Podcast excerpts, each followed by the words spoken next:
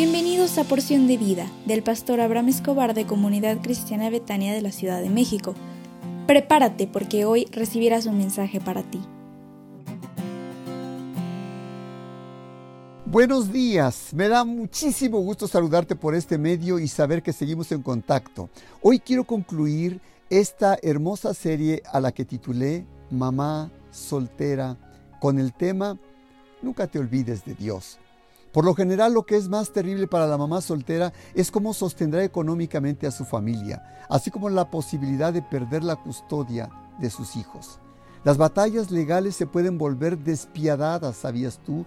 Por lo menos son emocionalmente desgastantes, costosas y estresantes. Por ejemplo, su ex, esposo regresará a los niños a casa cuando se supone se debería o tiene que hacer alarde del convenio de divorcio. Todas estas cuestiones urgentes pueden hacer que una mamá soltera se sienta ansiosa, cansada y sin esperanza. ¿A dónde puede ir ella con el estrés?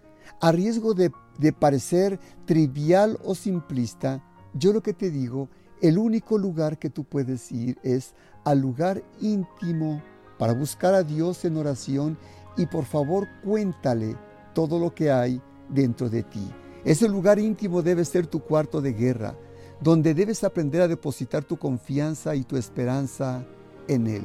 David decía en el Salmo 31, 1 y 2, En ti, oh Jehová, he confiado, no sea yo confundido jamás.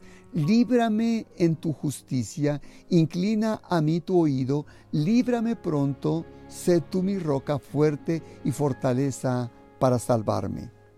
Rendirnos fielmente al alfarero celestial nos hará comenzar un nuevo proceso en el que virtualmente cada pedazo de nuestra vida tendrá que ser examinado. Antes de concluir esta serie, no me quiero despedir sin antes dejar en ti que debes clarificar cinco preguntas para vivir en bendición. Por favor, pregúntatelas y respóndelas. 1. ¿Cuáles son mis responsabilidades globales y mis metas a largo plazo como mamá soltera. Dos, ¿lo que hago en este tiempo me ayudará a lograr mis metas? Tres, ¿cuáles son mis responsabilidades con respecto a mi vida, mis hijos y mi Dios? Cuatro, ¿estoy pensando bíblicamente sobre dónde estoy ahora y hacia dónde voy en mi vida con mis hijos? Si es que tienes hijos. Cinco, ¿estoy poniendo a Dios en primer lugar en mi vida? Siempre que hagas frente a cualquier situación en tu vida, recuerda las promesas de Dios, que serán una realidad en ti.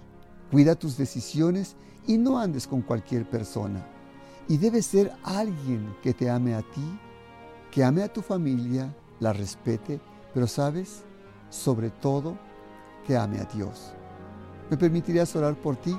Padre, te ruego en esta hora por la persona que escucha este, este, mensaje, para que le puedas renovar, transformar y bendecir por donde quiera que vaya, en el precioso nombre del Señor Jesús. Amén. Deseo sinceramente que Dios te bendiga y te colme de favores y misericordias en todo lo que hagas, que tengas un extraordinario día.